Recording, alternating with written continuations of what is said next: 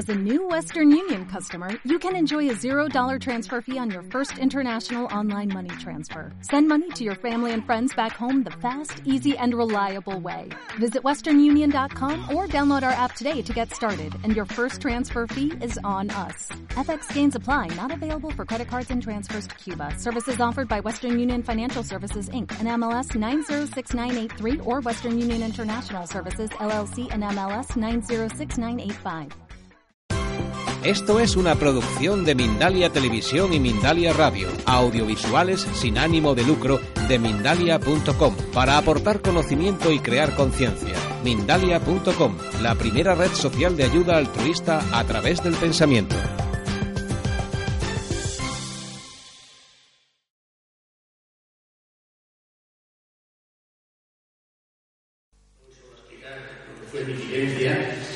porque esto lo han visto por, por internet, fue lo más grande que ha podido ocurrir en esta vida. Poder, poder saber de dónde venimos, qué hacemos aquí y dónde vamos y dónde regresamos.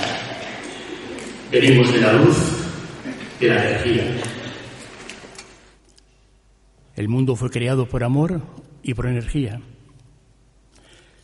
Nosotros somos parte del mundo, somos parte de esa energía y volvemos a ella. La vida no fue creada para la muerte, la vida fue creada para la vida. No conozco ningún escultor que haya hecho una escultura tan perfecta y maravillosa como es la vida para después romperla. Creo que la vida, repito, fue creada para vivirla. Ya antes se ha dicho que hay ángeles que igual no tienen alas. Las alas se ganan aquí. Las alas de los ángeles se ganan en la tierra. En la experiencia que tuve en cuanto a la muerte, aprendí varias cosas varias cosas que no dije hace cuatro años. Pero una de esas cosas que aprendí fue amar sin medida. Y no tener medidas para amar. Pero amar de verdad. No amar como amaba antes de la experiencia cercana a la muerte, sino amar de verdad. Amar incluso no esperando que me amen. Porque a veces amamos esperando que ese amor vuelva a nosotros. Entonces amo egoístamente. Amo para que me amen. No. Simplemente amo. He aprendido a querer y a que no lo devuelvan. Parece extraño, pero es vivir muy feliz. Me sabe muy mal cuando hay padres que me dicen, José, mis hijos no vienen a verme, tanto como yo he hecho por ellos. Y entonces le digo, pero tú los amas a tus hijos. Sí, ya es suficiente. Ámales, quiérelos. Ellos tienen su vida. Tú, amándolos a ellos, tienes que ser feliz. No esperes que ellos te quieran. Tú no tuviste a los hijos para que te quisieran, para que te cuidasen. Tuviste a tus hijos por amor. Eso he aprendido después de esa experiencia. Aprendí la entrega. A veces también somos un poco egoístas en la entrega a los demás. Yo te doy para que me des. Hago un regalo, un presente, porque espero que me lo hagan. No. Simplemente hago ese presente porque yo soy feliz haciendo ese presente a los demás. Me encuentro a gusto soy feliz. No espero nada más.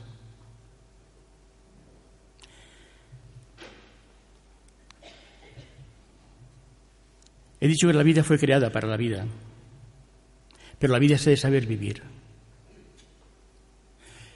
Se debe saber vivir sobre todo en el perdón. Saber perdonar es muy importante, mucho. A veces por no perdonar, Bueno, hay personas que dicen, yo perdono, pero no olvido. No estás perdonando de corazón. Estás perdonando pues para tener una relación, pero no estás perdonando. ¿Por qué? Porque la primera de cambio que puedas, ¡pah! le vas a dar. Entonces, no hemos perdonado. El perdón, repito, puede crear, enfermedades. Ya lo creo que sí. De hecho, disgustos y no perdón puede crear incluso enfermedades cancerígenas. Tengo muchas experiencias de personas que han tenido un gran disgusto y hoy tienen cáncer después de 10 años, las células han vuelto locas, no saben dónde van a ir. En cambio, con el perdón, pero con un perdón sincero, de corazón, de olvido, qué bien se vive. Qué bien se vive. No, si yo no tengo nada contra aquella persona, pero sabes que es que es difícil, pero no tengo nada contra aquella persona. Sabes que me la hizo gorda, ¿eh? Pero no tengo nada en contra de ella, ¿eh? La estoy poniendo verde, pero no tengo nada en contra de ella. ¿Por qué? Bueno, porque así cuando llegue esto a los, oídos de aquella persona dirá, no, no, pero hablo bien de ti, ¿eh? Porque decía que te quería. No, eso es falsedad completa. Y eso es lo que he aprendido, a no tener esa falsedad, sino a perdonar, a perdonar y a olvidar. Y cuando doy un abrazo, más que absorber energía de la otra persona, es entregar energía mía a esa persona. La energía es amor. Si este mundo fuese dirigido por el amor, haría falta morir para llegar a ese reino a ese estado de felicidad? Si hubiese amor y perdón, ¿haría falta vivir esta etapa de la vida? Porque mucho hablamos, repito, de amor y del perdón.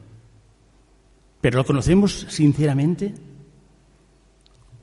¿He hundido en el corazón a ver si tengo algo en contra de otra persona?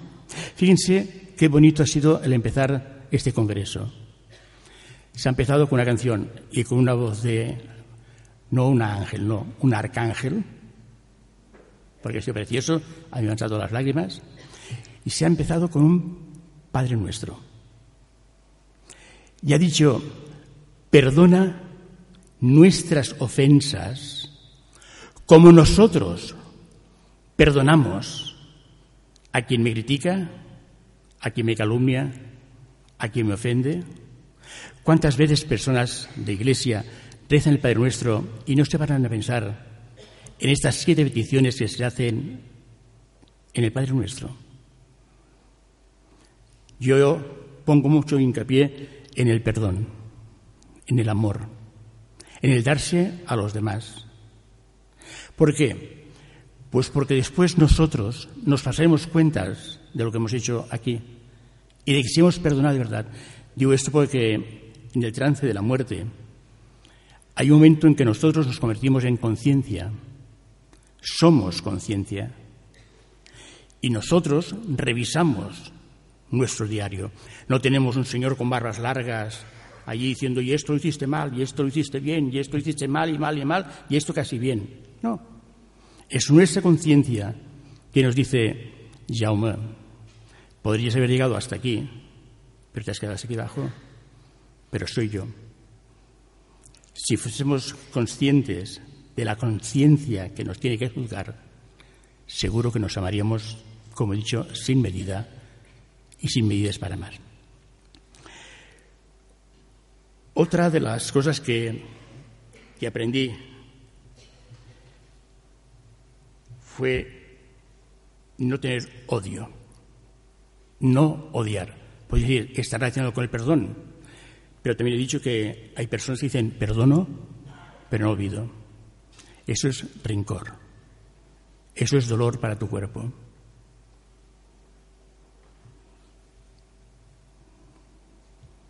Cuando estuve en, en el trance de la muerte, donde los médicos decían se nos va, se nos va, y yo veía todo lo que están haciendo con mi cuerpo, Aprendí también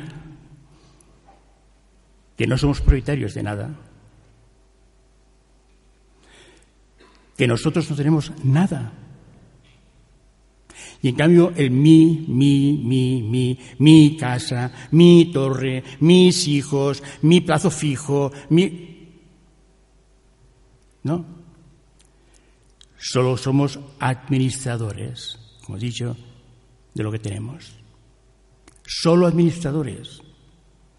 El día que deje la materia a la tierra para que mi alma, mi espíritu, mi energía salga del cuerpo, pues solo me llevaré conmigo el bien que ha hecho los demás, bueno, sí, y una sábana para cubrir mi cuerpo, pero nada más. ¿Por qué hay personas que no tienen familia solo por querer y conseguir cosas materiales? Solo trabajar, pensar en ganar. Y después, ¿qué nos llevamos? ¿Nos llevamos algo material, pregunto? ¿No? ¿Qué nos llevamos? El perdón de los demás, tu perdón, el amor de los demás, tu amor, que será lo que, en definitiva, valdrá ante el Creador de la vida, aquel que creó la vida para la vida, no la vida para la muerte. Y yo, como siempre digo, a veces hablo mucho y, no digo nada. Por eso me gustaría que cuando me hagan preguntas, me hagan muchas preguntas. Si pueden ser cortas para poder contestar a más personas. Porque lo importante no es que Mosén Camarasa venga aquí a hablar mucho. Mosén Camarasa, yo me iría, Jaume, me iría muy contento como he dicho aquí entre albalinas, si mi intervención sirve para, para mejorar el ánimo de una sola persona entre las 800 y pico de personas que hay aquí, doy por válido el viaje desde Barcelona aquí. No me voy a alargar mucho más. Tenía muchos apuntes para decir, pero como digo siempre al secretario de mi ONG, hago apuntes que después cuando estoy delante de las personas no me sirven para nada porque lo que estoy diciendo es lo que ustedes me están transmitiendo a mí. Cuando voy a un congreso, a una charla, percibo lo que quieren oír. Yo creo que lo que quieren oír es lo que ustedes me pregunten. Por tanto, si queréis, podemos dar paso a, preguntas.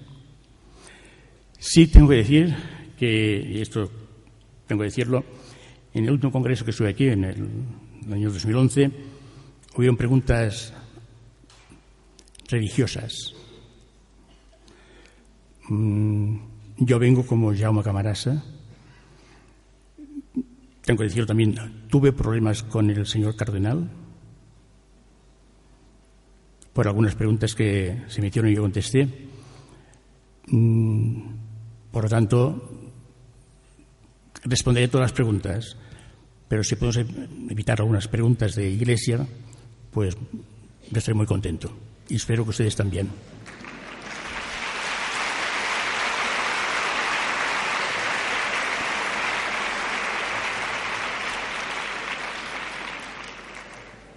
Pues cuando queráis, empezamos a hacer un coloquio. Una pregunta por aquí. Has hablado del perdón. ¿Del? Del perdón, que es importante para ti. Pero háblanos de la compasión. Bien, la compasión tiene dos caras. ¿Mm? La compasión ve a una persona que está tirada en el suelo, tapándose con cartones, pasando frío, me da una pena. Y entonces lo primero que pienso es darle dos euros, ¿verdad? Y ya he cumplido. Eso sí, una compasión, ¿verdad? Pero mi alma ha quedado limpia ya. Yo he cumplido, he dado dos euros. Compasión entiendo por otra cosa.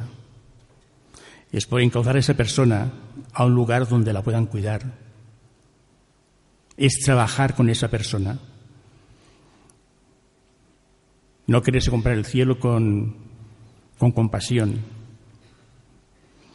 Con qué dolor me ha dado el corazón cuando veo esos abueletes solos, que nadie les ayuda. Pues no tengamos tanta compasión con ellos y tengamos más visitas con ellos. Y visitándolos, haremos que las personas sean felices. Por eso que a veces la, compadecerse de alguna persona nos lleva a mal camino. La gloria, el cambio, no se compra con compasión, sino con acción. ¿Qué es lo que ustedes están haciendo hoy? Una acción para que niños que quizás no comerían cada día puedan comer. Eso es trabajar y no es compadecerse. No sé si he contestado a su pregunta. Compadecerme que mi padre está en una residencia y no puedo ir a verlo, pero me voy al fútbol compadecerme del vecino del cuarto que está cobrando la pensión no contributiva de 400 euros, pero no ha hecho un puñado más de arroz en la cazuela o un puñado de arroz eh, de macarrones en la olla. No. Es la acción, la acción, el ocuparse, no el preocuparse de los demás. Porque a veces estamos tan preocupados con la preocupación que no nos es tiempo de ocuparnos de ellos.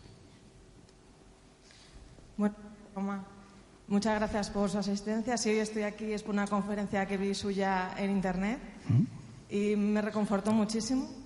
Eh, lo que le quería preguntar era si cuando nosotros pasamos al otro lado se mantiene nuestra identidad eh, y reconocemos a nuestros seres queridos eh, que hayan fallecido. Totalmente. Es más, no es solo que los reconocemos, sino que nos vienen a buscar.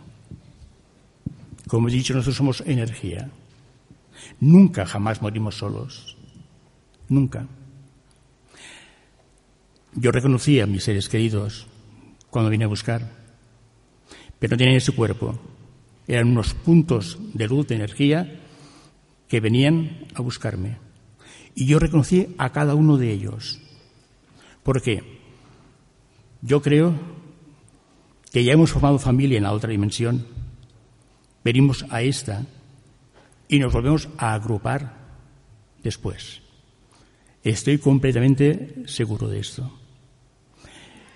También, esto no es una pregunta, pero también digo que no hay felicidad más grande en el mundo.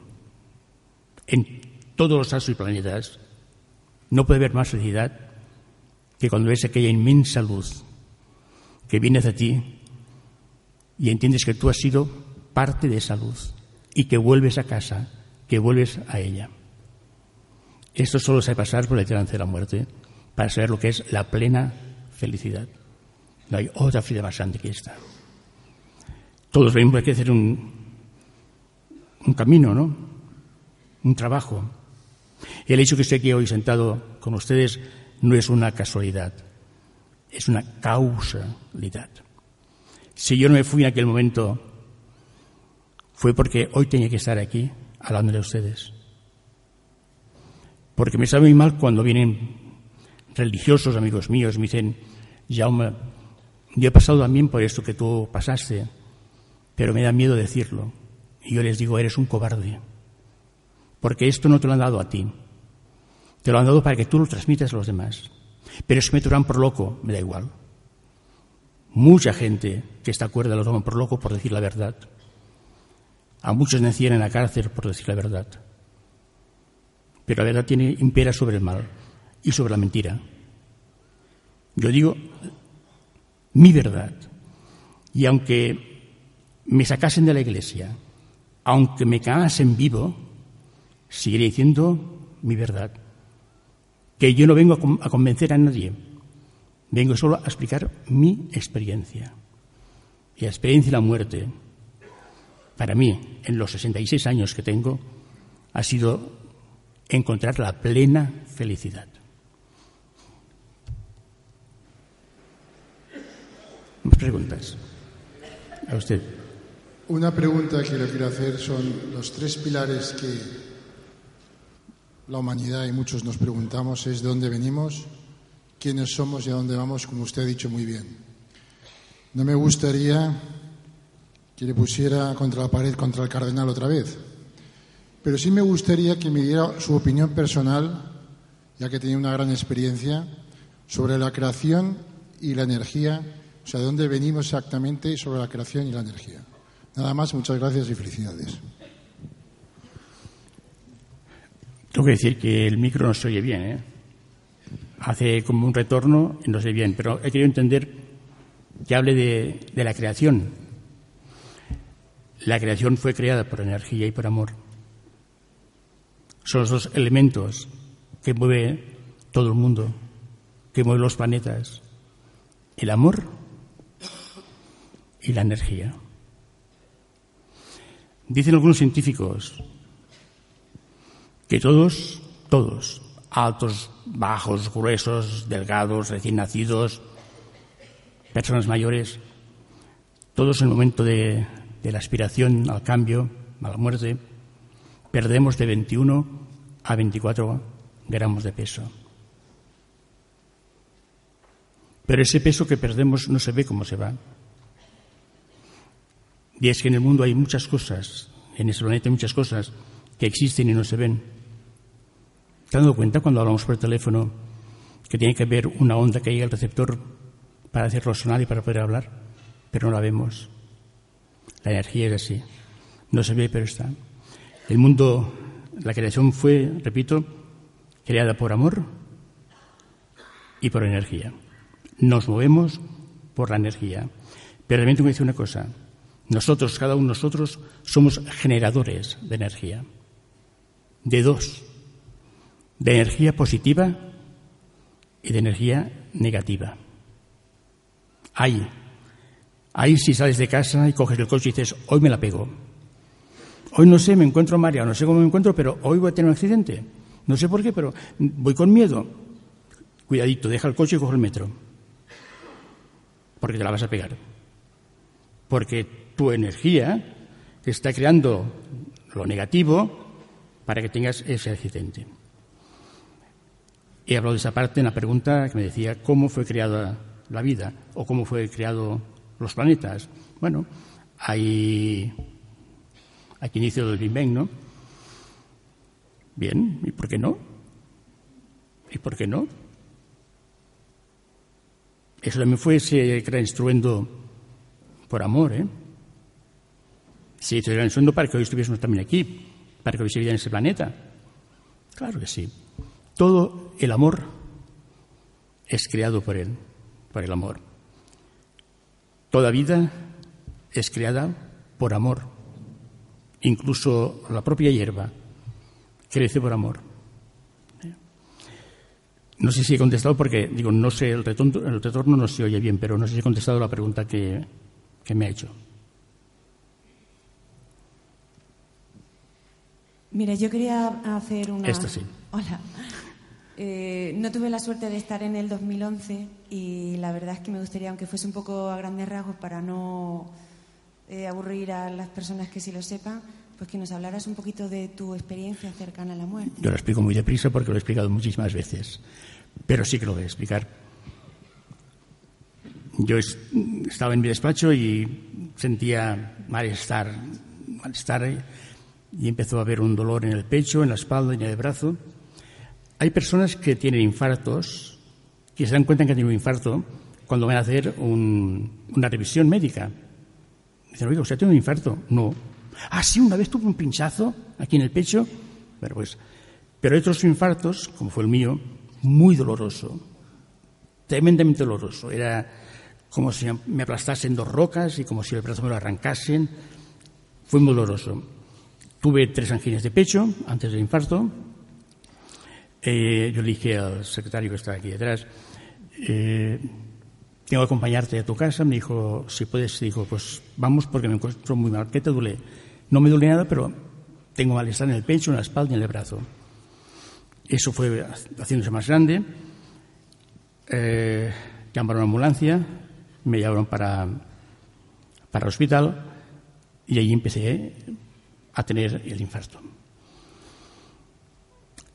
Cuando yo oía a los médicos decir, ¿pero dónde está la morfina? ¿Cómo en un boxer no hay morfina? Que este hombre tiene muchísimo dolor.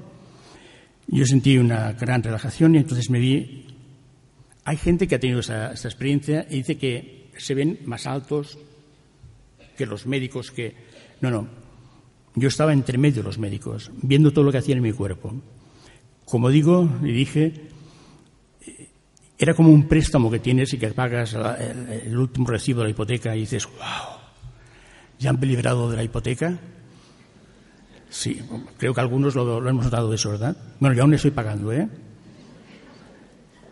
Es un sacar el peso de encima.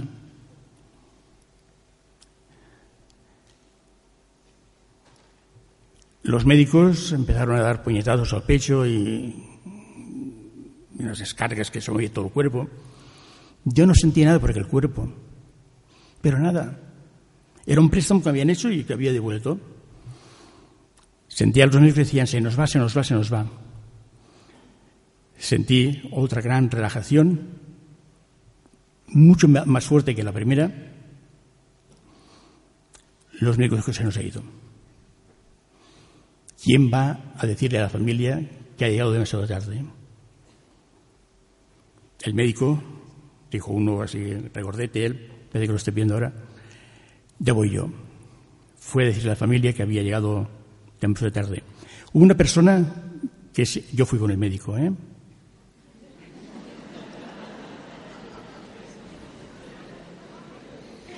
No fuese que se equivocase. Yo fui, yo me encontraba con el médico en una sala, hubo una persona que se apoyó en la puerta, que aquella puerta se abrió y era un lavabo. Digo eso porque después de salir de coronarias y entró el médico, le dije, usted es lo que me da puñetazos en el pecho, ¿eh? ¿Qué me dice? Usted es lo que me da puñetazos en el pecho. Entró el otro, que era el que me daba las descargas, y digo, y si me da las descargas eléctricas, que vaya. Cuando se acerca aquel doctor, le dice, mira qué me está diciendo. Y ese lo dice, no me hables de esto, porque no es el primer caso y me da mucho respeto, no me hables de esto. Cuando yo entro a la familia, me llevaron en planta, entro a la familia, entonces le pregunté a esa persona, ¿tú te apoyaste en una puerta que, que te ibas a caer y ahí detrás había un lavabo? Y me dijo, sí, pero si tú estabas en el boxes. No. Yo estaba con el médico.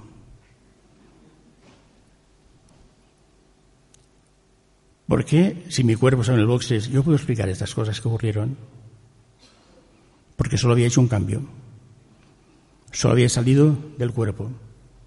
Después la mala pasada fue cuando llegué al cuerpo. Me tocó aún vivir este infierno. Porque ahora que la Iglesia dice que el infierno no existe, ¿eh? que esto es una forma de hablar y así, es cuando yo pienso, sí que existe el infierno aquí. Aquí. ¿Cuál es mi infierno? Mi infierno es cuando veo que hay personas, muchas personas, que gastan y gastan dinero, porque ganan mucho dinero. A veces no dinero lícito, pero tienen dinero. Cuando hay niños en mi ONG, por ejemplo, que no pueden comer cada día si no hubiese buenos corazones. Este es mi infierno. Ver personas que se gastan, no sé lo los zapatos, pero digo no lo sé porque hace menos 20 años que me compré un zapato. Lo cojo de los muertos. Sí, sí. De la ropa que dan de los difuntos, me dice la familia, muy bien que tengo esta ropa aquí. Y yo digo, ¿estos zapatos nos puedo quedar? Sí. Bueno, pues hay personas que se gastan 60 o 70 80 o 100 euros en unos zapatos para tirarlos por el suelo, para ir pisando, ¿eh? Y yo pienso, tener los pies muy delicados, ¿no? Para gastarse tanto dinero. Cuando con la mitad podría comer un niño todo un mes. Este es mi infierno, el verme impotente. Y eso, y eso me lo dio la experiencia cercana a la muerte. No sé si así con grandes rasgos he podido explicar lo que fue ese día, el día más feliz, iba a decir de mi muerte, de mi vida, porque existe vida después de la vida. Más preguntas. Buenas tardes. Buenas tardes. Buenos días. En este caso no es que el retorno funcione mal, es que yo estoy ronca.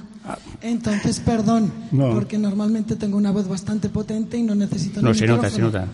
Bueno, eh, yo por supuesto tampoco quiero ponerlo en ningún aprieto, pero sí que me interesaría, porque es la primera vez que tengo el gusto de escucharlo, no he leído tampoco nada de usted, si tiene publicaciones, y sí que me gustaría saber eh, si usted considera que existe la reencarnación, si puede me responde y si no, por supuesto no, y si cree que existe vida, otra vida diferente en otros planetas fuera del nuestro. Muchas gracias.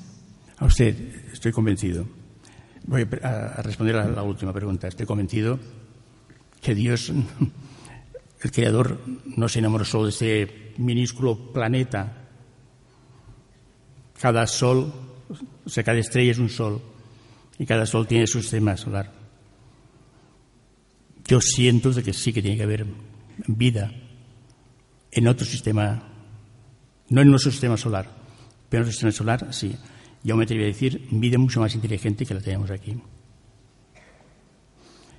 La primera pregunta era, mire, de lo que de lo que yo no sé, no hablo. Pero no, eso, no es, eso no es escurrir el bulto, ¿eh? Tengo amigos, verdaderos amigos, muy buenos amigos, que ellos me han explicado experiencias que han tenido. Me parece que lo explico en el vídeo. Tengo dos amigos periodistas, una gente muy sana, con la cabeza muy bien amoblada, donde un día ella se despierta por la noche y dice a su esposo, tenemos que ir a Tierra Santa. Dice, ¿me llamas para decirme que tenemos que ir a Tierra Santa? Pero tú estás loca, pero tenemos que ir a Tierra Santa, pero ya. ¿Pero por qué quieres ir a Tierra Santa?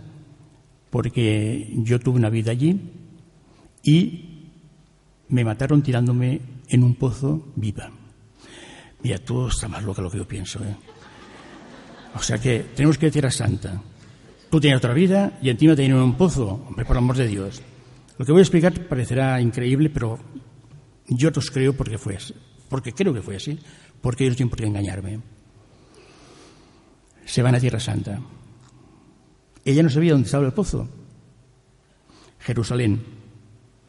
Pasan por unas tiendas, unos comercios, se paran en un comercio y sale un hebreo hablando en inglés. Y le dice, no digo el nombre porque fulanita, has tardado en venir. El marido se queda blanco. Y le dice, ¿de qué le conoces? Y le dice él, ¿has venido a buscar el pozo? Entonces la que se queda blanca es, la chica, ella. Y dice, sí, pero no sé dónde está. Dice, pues ves por esta calle que lo hallarás. Bueno, pues muchas gracias, se despiden, comentan otras cosas, compran una chuchería, unas cosas que vienen allí. Pasa y le dice a él, yo no sé dónde está el pozo, pero estoy sintiendo aquí una, unas vibraciones, unas cosas que, que me encuentro muy a gusto. Y dice el marido, porque el marido es una persona muy chistosa, dice, pues te encuentras a gusto porque tiraron el pozo, ¿no? Que aquel no se lo creía, en este momento no se lo creía. Cuando llega a una plaza toda de piedra, allí no viene un pozo, y le dice ella, el pozo estaba aquí. Y dice, sí. Bueno, pues ya se encontró el pozo, nos podemos ir, ¿no? Que te digo que el pozo estaba aquí. Bueno, pues está el pozo aquí, ya estás tranquila, ya estás bien, vale. Vamos a recoger lo que hemos comprado y para España. Cuando en la tienda les dice este señor, te hebreo, eh, has encontrado el pozo, ¿verdad?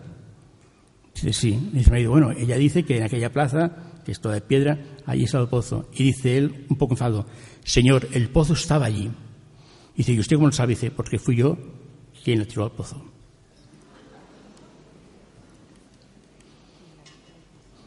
Yo me lo creo, porque digo, no son personas que, que expliquen bulos ni que sean, no, son dos periodistas muy majos ¿eh? y no tienen por qué. Y así he encontrado también con algunas personas, incluso, y esto puede pasar a alguien de aquí de la sala, como ha pasado a mí, personas que la ves dos veces y tienes un feeling con aquella persona como si hubieses tenido ya alguna vida con ellos. ¿Y por qué no? ¿Y por qué no? Pero claro, yo puedo explicar vivencias que han tenido las personas. Yo, si un día vengo a estudiar sobre la reencarnación y vuelvo a otro congreso y usted está, le hablaré de la reencarnación.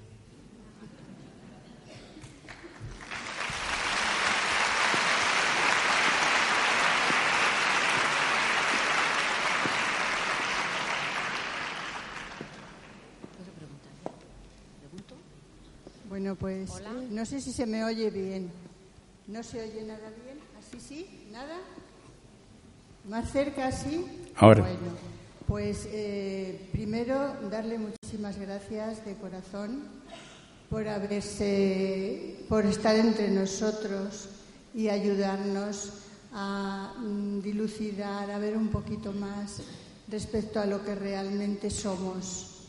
Y la otra, la, vamos, la pregunta en realidad es a ver si nos podía aclarar eh, algo sobre el sentido del dolor y el sufrimiento humanos. Gracias. Eh, hay personas que dicen que el dolor dignifica. El dolor duele. A mí eso me dicen es que con el dolor te estás ganando la gloria. No. No. Al menos a quien crea que sí es que sí. Pero yo digo lo que yo creo. No. Yo tengo que tomar. A estas horas ya llevo 50 dosis de, insulina y 6 pastillas. Previamente para no tener dolor. Si el dolor me dignificase, pues ciertamente no tomaría ni pastillas ni insulina. No. Pero sí que es saberse canalizar el dolor. No sé con quién nos está hablando. Incluso ahora que podemos hacer la prueba, como han hecho antes, han hecho prueba para sanar. Pues yo puedo hacer prueba para, para ponernos enfermos. Y en diez minutos, si queremos tener fiebre, tendremos fiebre. Décimas de fiebre. ¿Esto saben quién lo hace mucho? Los niños. Los niños, cuando es la hora del colegio, oh, me duele la orejita, me duele la orejita. Y tanto le duele la orejita que cogen décimas de fiebre y la mamá se asusta y no vais a colegio. Venga. En cuanto ha pasado la hora del colegio, se ha ido las décimas de fiebre. Por eso el dolor sabe saber canalizar. Y yo que tengo los huesos deshechos, cuando tengo mucho dolor, ¿sabéis el mejor medicamento que tengo? ponerme a cantar. No pensar en el dolor, no pensar en él. Y si puedo, y tengo pareja, me pongo a bailar también. Bueno, hay algunos médicos que dicen que para fibromialgia lo mejor que hay es el baile, ¿eh? porque es un movimiento de todo, de todo cuerpo. Quien crea que el dolor dignifica su alma, pues adelante. Yo no estaré en contra de eso. Pero intento que el dolor, para mí, no me dignifica, sino que tengo que canalizarlo. Tengo que quitarlo de encima. Tengo que pensar en positivo. Como he dicho antes, hay enfermedades que nosotros nos creamos. También enfermedades que nosotros nos podemos sacar. Y creo que hay algún médico por la sala que no piense ahora está, está fastidiando el negocio. Que no, no es eso. Solo que la cabeza está para pensar, para canalizar. Si yo me pongo aquí ahora, ¿qué dolor tengo ahora mismo en la espalda? ¿Qué dolor tengo en la espalda? El dolor se me haciendo más grande. Y si me quedo en un rincón, haré como dicen los gallegos, me morro, me morro, me morro y se mueren. Pues no. Me doy la espalda, voy moviéndome, como ven que voy moviéndome, a ver si encuentro la postura bien para que no me duela tanto la espalda. Pero no puedo estar pensando que me duele la espalda. El dolor, bueno, esto es cosa de la iglesia, ¿eh? cuando van a visitar a un enfermo, ay, hijo mío, qué buena cara haces. Pero el dolor te dignifica. Nunca lo digo yo eso cuando voy a un enfermo. Jamás. Yo le cojo la mano Intento mandarle energía, hablar de lo que sea, de cualquier cosa que no sea de enfermedades, porque es una cosa muy curiosa, cuando vamos a ver a un enfermo dicen, ¡ay, qué buena cara haces, oye! ¡Qué bien está! mi madre que tenía cáncer en el hígado decía, qué bien hablo los que tienen que vivir, pero yo que me tengo que morir me dicen que tengo buena cara. Si me tengo que morir, claro, a veces cuando vamos a visitar a un enfermo no decimos la verdad. No sé, creo que el, el dolor no tiene por qué soportarse dolor. Para eso están los laboratorios, para darnos medicamentos y quitarnos el, el dolor. Por una parte. Por la otra es el dolor de la pérdida de un ser querido. Es un dolor muy grande y un vacío que queda, pero que sí hay que aprender a vivir con ese vacío y recordarlo. Cada instante, en cada momento recordar facetas de ellos, vivir con ellos sin tenerlos presentes físicamente, pero vivir con ellos. No hay peor muerte que el olvido. Cuando nos olvidamos de ellos, entonces sí que hay muerte. Pero mientras pensamos en ellos, hablamos con ellos, vivimos con ellos, ellos están en este lugar del río y nosotros estamos en este lugar. Y siempre tenemos que pensar que nosotros lo que haremos será saltar el charco para estar al lado de ellos. Y lo que para ellos, lo que para ellos sea, o sea, perdón, para lo que para nosotros sea 20, 30, 40, 50 años de estar sin ellos, para nosotros, para ellos, es un parpadeo de ojos, porque no existe en el lugar de la luz ni el tiempo ni el espacio. Por eso, en el trance de la muerte, en millonésimas de segundo, pasa toda nuestra vida por delante como una película. Y es donde nuestra conciencia nos juzga, cuando esa película, que es nuestra vida, pasa por delante. ¿He contestado? Pues más preguntas. Dicho que me machequéis, ¿eh? Buenas tardes. Ahora. perdón, buenos días. Mire, mm, ha dicho que después de la experiencia que tuvo, nos ha dado como cuatro formas de vivir esta vida, con amor, entrega, perdón y no odio. Pero eso yo mm, me había dado cuenta que es así. Pero la forma de llevarlo a la práctica es la forma que no, no es lo sencillo, porque saberlo quizá lo, lo sabemos mucho, pero hay que pasar por una experiencia así para, para poder vivirlo. Eso es lo malo, o lo bueno. Tiene que pasar por una experiencia como la que pasé yo. Pero digo, no es difícil, ¿eh? No es difícil hacer estas cuatro cosas. Simplemente actúa con los demás como a ti te gustaría que actuasen en ti si estuvieses en su circunstancia. Simplemente así. A mí me gustaría que mis hijos vienen a verme. Hombre, si tú no vienes a verte, ves a verlos tú. ¿Es que no me traen los nietos? Pues ves a verlos tú. ¿Es que no me vengo con mi nuera o con mi suegro? Con... Entonces arregla la situación porque no vas a vivir a gusto. Porque cuando ver a tus nietos así será una carga muy fuerte. Ahora tengo que ver a mi nuera. pues como que no voy ni a ver los nietos, porque por no verla, pues fijaros, nos estamos creando una enfermedad encima. Habla con ella, o habla con él, o habla con el hijo, con la hija. Habla. Que para algo se nos dio el don de la lengua. Para moverla y hablar. Para decir las cosas.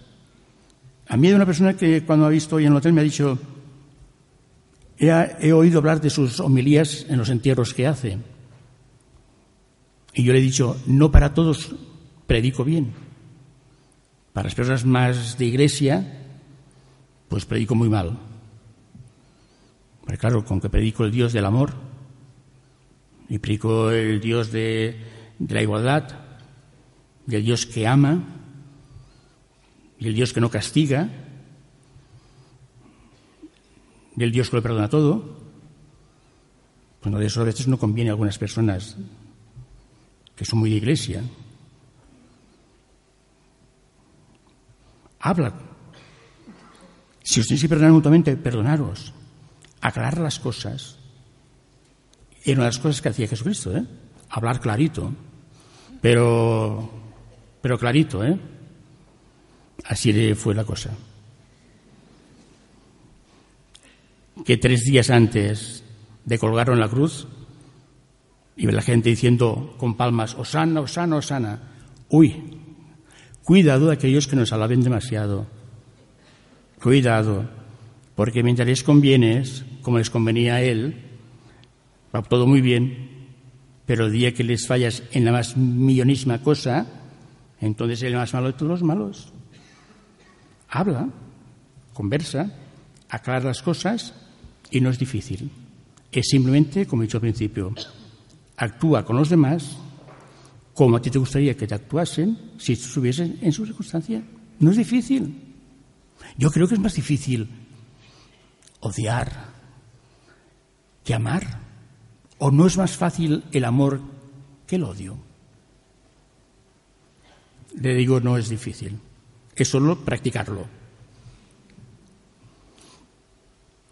Buenos días. Buenos días. Dos preguntas. Bien. La primera, ¿qué sentido tiene la muerte en los niños? La segunda, ¿Cómo se puede consolar a una madre que ha perdido un hijo? La primera. También esta mañana me están haciendo preguntas que esta mañana me está hablando Ricky. Todos venimos a hacer una misión. Todos. Y alguien puede preguntar, bueno, yo un niño recién nacido, ¿ya ha hecho su misión? Quizás son los padres los que tienen que hacer esa misión. Quizás en la misión de los padres estaba engendrar un ángel. Porque para mí un niño recién nacido es un ángel que se engendra, que viene a la tierra y vuelve a su lugar de los ángeles. ¿Cómo una persona puede, puede aceptar la muerte de un hijo? ¿Cómo se puede recuperar de la muerte de un hijo? Pensando en él, y dando gracias de haberlo tenido. Porque a veces lloramos, nos esperamos, cogemos de todo, depresiones, pero en cambio no damos gracias de haberlos tenido. Y siempre es dar gracias, siempre, de todo, incluso de lo que nos va mal. Si somos inteligentes, tenemos que dar gracias. Gracias porque he aprendido que esto no vuelvo a hacerlo, porque me he ido mal. La muerte de un hijo no se supera jamás en la vida por años que se viva. Jamás. Pero se ha de vivir con la ilusión de haberlo tenido. Mi hijo era de esta manera, mi hijo hacía esto, claro. Pero si alguien que ha perdido un hijo en la sala piensa que un día se olvidará, que un día es... no. Porque muere algo de nosotros también. ¿Mm? Pero sí, vivirlo, vivir su muerte con la esperanza de que nosotros, que es un viaje que tenemos que hacer, que nadie se escapa, ¿eh? Si algo tengo seguro en esta vida, es que este cuerpo tiene que ir a la tierra. Pensar con ilusión que un día me voy a encontrar, que mi hijo me está esperando, y que quizás un día Él venga a buscarme. Yo tengo muchas experiencias, hace 24 años que hago entierros en Sancho de Ávila, en Barcelona. Y tengo muchas experiencias de personas, personas mayores sobre todo, que muere el marido con ochenta y tantos años, hoy, y al cabo de dos meses me llaman para hacer entierro porque ha muerto la esposa. ¿Por qué? Porque estoy completamente seguro que han estado toda la vida juntos, toda la vida juntos, y no pueden estar más tiempo separados. Repito, si en la sala de una persona que ha perdido un hijo, una hija, que vive con la esperanza que un día él los viene a buscar y que volvemos a estar otra vez juntos. Esto lo aseguro. No es que lo crea. Esto lo aseguro. Sí, ya un... Sí. ¿Por dónde está? Hola. Mi pregunta es, eh, una madre o un padre, una madre o un padre que fallecen eh, jóvenes, ¿cómo se pueden ir al, al, al otro plano, a otro lugar, sabiendo en todo momento que dejan una criatura, un bebé, dos niños o tres niños, eh, muy pequeñitos, sabiendo que muchos puntos de su vida es- van a necesitar esa carencia de su madre o de su padre. Te refieres porque no oigo bien. ¿Qué siente cuando te vas? ¿Cómo puedes ir tranquilo sabiendo que dejas hijos muy pequeñitos? y Sí, sí. Ahora sí.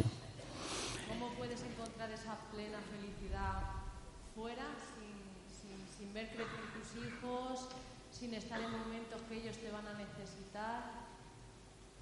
Sí, perfectamente. ¿Ustedes creen que desde el otro lugar no se ayuda aquí? Yo estoy completamente seguro que sí. Explicaré algo personal. Yo perdí a mi padre que tenía cuatro años. Hubo gente que decía, Jaume, es que Dios necesitaba a tu padre con él. Y una mujer inválida de las dos piernas, con tres hijos pequeños, no necesitaba nosotros a nuestro padre y mi madre a su marido. Pero estoy seguro que mi padre, desde otro lugar, nos estuvo ayudando muchísimo. Muchísimo, quiero decir que una mujer que era mi madre, que al estar inválida las piernas, la llevaban así. Mi madre no podía ni coser porque, mm, vamos, no te pinches con una aguja porque te puedes infectar, que no. mm, Algo. A tener que tener 17 casas en San Adrián del Besós, un pueblo de San Adrián, que es ciudad. 17 casas para ir a fregar suelos. Sin bocho, ¿eh? Que antes se fregaba el suelo de rodillas. Yo creo que mi padre, desde otro lugar, nos ayudaba muchísimo. Y a mi madre era la que fuerza para tirar para adelante y subir a sus hijos.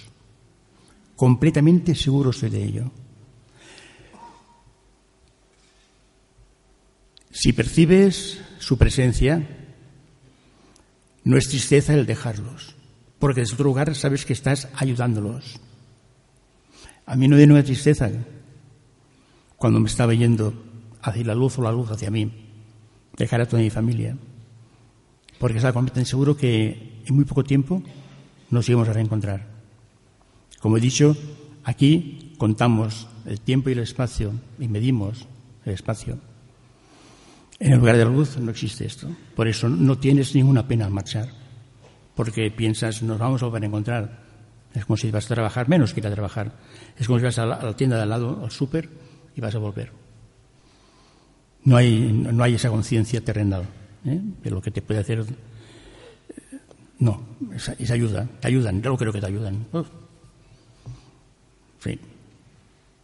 Ustedes dirán, bueno, y sí, sí, puedes sentir la presencia de ellos y la ayuda de ellos. Si no, ¿por qué una mujer, como digo, que nunca había ni cosido por miedo de que no se pinchase porque la tenía muy mimada, que era mi madre, ¿por qué tuvo la fuerza de tener que ir a fregar suelos? Porque mi padre le daba fuerza. Y a nosotros, y a nosotros nos ha dado fuerza también. A nosotros nos ha dado fuerza también. Quien quiera creer o que lo crea, y el que no es muy libre de, de dudarlo. Pero como he dicho también en dos ocasiones, cuando marchamos, lo que sentimos es, dentro de un momento, los voy a encontrar. Y pasa un momento solo, ¿eh? A mí pasaron 45 años en segundos. ¿Alguna pregunta más? Bu- buenos días, Buenos bello días. ser. Parece ser que yo te tenía que hacer esta pregunta ahora. Tenía que haber intervenido antes, pero no tenía que ser ahora. A propósito de lo que acabas de, de decir, ¿no? Eh, a mí me gustaría preguntarte si tú crees o sabes si desde el hogar ellos, los espíritus, son capaces o tienen medios de no solamente de ayudarnos, sino de comunicarse con nosotros. Gracias. Sí, sí, sí, sí. Sí, sí. A veces nos asustamos. No llegues se apaga la televisión, es que estaría programada. ¿no? Siempre buscamos, fíjense, siempre buscamos un casualidad a no, a no causalidad. ¿eh? Se ha encendido la luz de la cocina. Bueno, porque estaba el interruptor mal puesto y se ha encendido porque estaba el interruptor mal puesto. Y al final pues tiene que entenderse. Claro. Lo que ocurre es que, bueno, pues decimos, decimos que, que son casualidades, pero se comunican, claro que se comunican. Claro que se comunican. Porque no están muertos. Porque están vivos, quizás en otra dimensión, pero están vivos y se comunican. Ya lo creo que sí. Yo tengo experiencias de haber ido a casas. Es más, como he dicho antes, nosotros somos generadores de energía. Bien, pues todo lo que tocamos está impregnado de nuestra energía. Vamos dejando energía de todas partes que no se borrará por mucho que pase en la valleta. Yo me he encontrado en casas decirme, Jaume, no sé qué pasa en mi casa, que desde que murió mi madre, no sé, me encuentro como, como vigilado, como, no sé, me encuentro algo, ir a la casa, bendecir la casa, y al pasar por un pasillo, decir, uff, Jorge, aquí ha pasado algo, aquí, en el suelo, en esta puerta, y me dice, no me digas, Jaume, ¿has sentido algo? Sí. Aquí estuvo mi madre cuatro horas muertas en el suelo hasta que vino el médico forense. Yo no sabía que su madre había muerto ni en la casa. Me dijo, desde que falta mi madre, que había muerto en la casa. Claro que sí. Claro que se comunican. Lo que pasa es que hacemos a veces oídos sordos. Pero tenemos muchos signos de que están. Y no se aburren, ¿eh? Porque no los creamos, ellos siguen. Claro, hasta que llega un momento que te ocurre alguna cosa y dices, ah, pues si esto me dijo a mí hace tantos años, me dijo. Pero ahora ha ocurrido, ¿verdad? Claro. Pues mi respuesta es sí, nos ayudan, sí se comunican con nosotros. Hace falta tener esa sensibilidad de poderlos oír. Llame, por favor. Sí. Hola, buenos días. Vamos a ver, mira. Eh, yo quería preguntarle, veo que todo lo que me está, todo lo que está diciendo aquí, eh, pues coincide con hace poco que he conocido la doctrina espírita. No oigo, ¿eh? A ver, hablan todo lo que usted está diciendo. Eh, la doctrina espírita que es de Alan Kardec y para mí era algo nuevo, que lo he conocido hace poco. Y yo quería preguntarle su opinión, porque yo, como sé que esto es algo que no. Bueno, no quiero preguntarle para que se pronuncie sobre la Iglesia Católica, no quiero, no quiero inmiscuir unas cosas con otras, pero bueno, mm, su idea sobre si conoce algo de la doctrina espírita, ¿qué, qué, qué me opina? ¿Qué opina sobre ella? He querido entender porque no, no he oído demasiado bien. ¿Qué opino de la doctrina? De la doctrina espírita. Una doctrina que dice todo, todo exactamente lo que usted está diciendo. Mire, todas las doctrinas, sobre la católica, todas las doctrinas son buenas. Todas. Son malas las sectas algunas son peligrosas. Las doctrinas, doctrinas eh, como religiones, todas son buenas. Somos los hombres los que las hacemos malas. Ya me ha caído una bronca.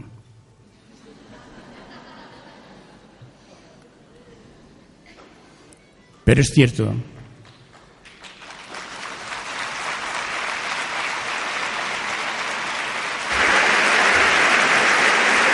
Gracias.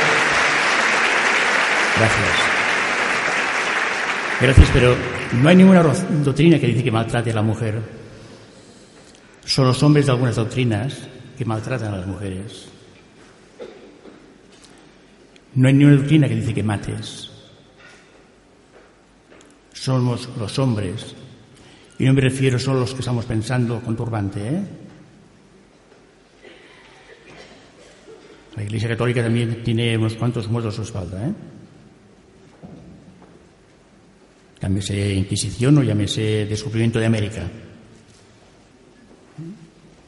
Bien, yo- Pero eso lo hicieron los hombres. Lo hicieron los hombres, no las doctrinas. Por eso todas las doctrinas para mí son respetuadas, respetuosas. Y las respeto. Todas. Quizás me cuesta un poco más es amar a los hombres de las doctrinas. Pero creo que algún día aprenderé. Muchísimas, Gracias. muchísimas gracias. Muchísimas gracias.